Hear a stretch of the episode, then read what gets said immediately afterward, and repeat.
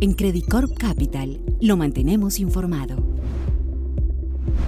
Hemos publicado recientemente nuestro reporte macroeconómico trimestral con la actualización de las proyecciones para las economías andinas, Chile, Colombia y Perú, tras la importante recuperación de la actividad observada durante 2021 en los tres países en medio de la reapertura de las economías, fuertes estímulos fiscales y monetarios, bases estadísticas ampliamente favorables, entre otros factores, en algunos casos idiosincráticos como los retiros de AFPs en Chile y Perú, la expectativa ha venido siendo la de una consolidación del crecimiento durante el presente año, lo que implica una convergencia hacia tasas de expansión más consistentes con sus PIB potenciales en la medida en que varios de los factores mencionados se revierten o van cediendo en su impacto. En particular, las perspectivas desde comienzos del año han apuntado a que el retiro del estímulo monetario por parte de la Reserva Federal, el fuerte incremento de las tasas de política de los bancos centrales de la región en medio de inflaciones que se ubican en niveles máximos de varios años, así como un menor gasto fiscal asociado a la pandemia, reducirían las tasas de crecimiento del PIB en 2022 y 2023. Dicho lo anterior, el reciente inicio de la confrontación entre Rusia y Ucrania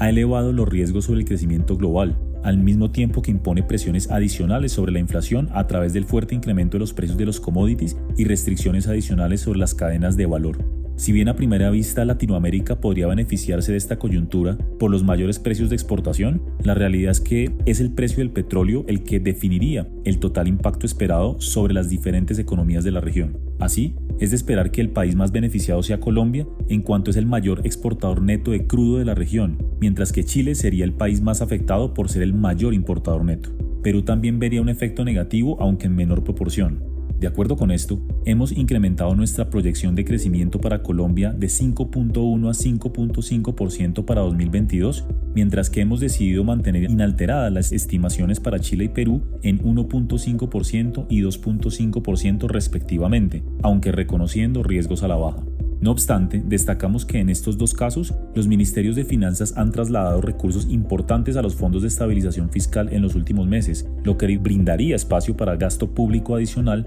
en caso exista la necesidad de brindar apoyo a familias y empresas, dado el fuerte incremento en precios y costos por la coyuntura geopolítica actual, contrarrestando parcialmente los riesgos bajistas derivados de mayores precios de insumos y combustibles. En general, si la inflación se constituía desde comienzos del año en el principal desafío para las autoridades a nivel global, ahora lo es más. Es de esperar que los bancos centrales de la región mantengan una tendencia de incremento de tasas de interés en los próximos meses, buscando en particular anclar las expectativas de inflación. De esta manera, esperamos que la tasa de referencia en Chile alcance el rango entre 8 y 8.50%, la de Colombia el rango entre 7.50 y 8% y la de Perú 5.25%. Con esto la inflación cerraría este año en 7.2, 6 y 4.5% respectivamente. En la medida en que se produce una reversión gradual de la inflación a partir del segundo semestre de este año y la economía se modera, es de esperar un ciclo de menores tasas de interés en 2023 hacia niveles más consistentes con sus niveles neutrales.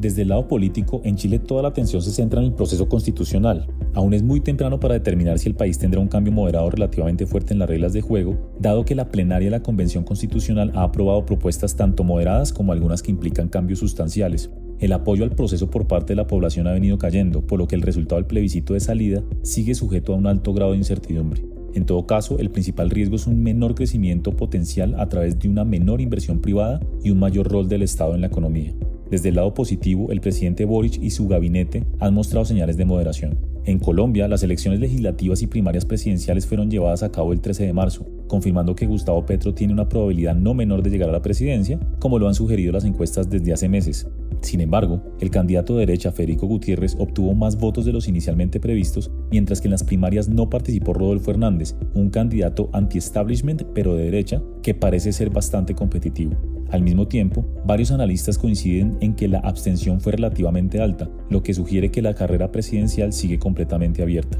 Por su parte, las elecciones de Congreso reflejaron que este será nuevamente muy fragmentado, reduciendo la posibilidad de la implementación de propuestas radicales. En Perú, todos los ojos están puestos en el debate de moción de vacancia al presidente Castillo que se llevará a cabo el 28 de marzo. Aún no existe claridad acerca de si existen los votos necesarios para su aprobación, en cuanto se requiere que dos terceras partes de los miembros del Congreso la apoyen, es decir, 87 congresistas. En todo caso, cabe mencionar que la aprobación a debate de la moción fue aprobada con 76 votos a favor y 41 en contra, lo que implica una alta incertidumbre. En cuanto a los tipos de cambio, los escenarios siguen siendo binarios, particularmente en los casos de Chile y Colombia dependiendo de los desarrollos políticos. Para el caso del peso chileno nos parece sensato asumir un valor esperado de 810 pesos para los próximos meses, que es el punto medio entre los valores extremos que proyectamos en caso se apruebe una constitución que implique cambios radicales al modelo o una constitución más moderada, 860 y 760 pesos respectivamente. En el caso del peso colombiano esperamos una tendencia de depreciación en medio de una alta volatilidad hasta que exista mayor claridad en el frente electoral,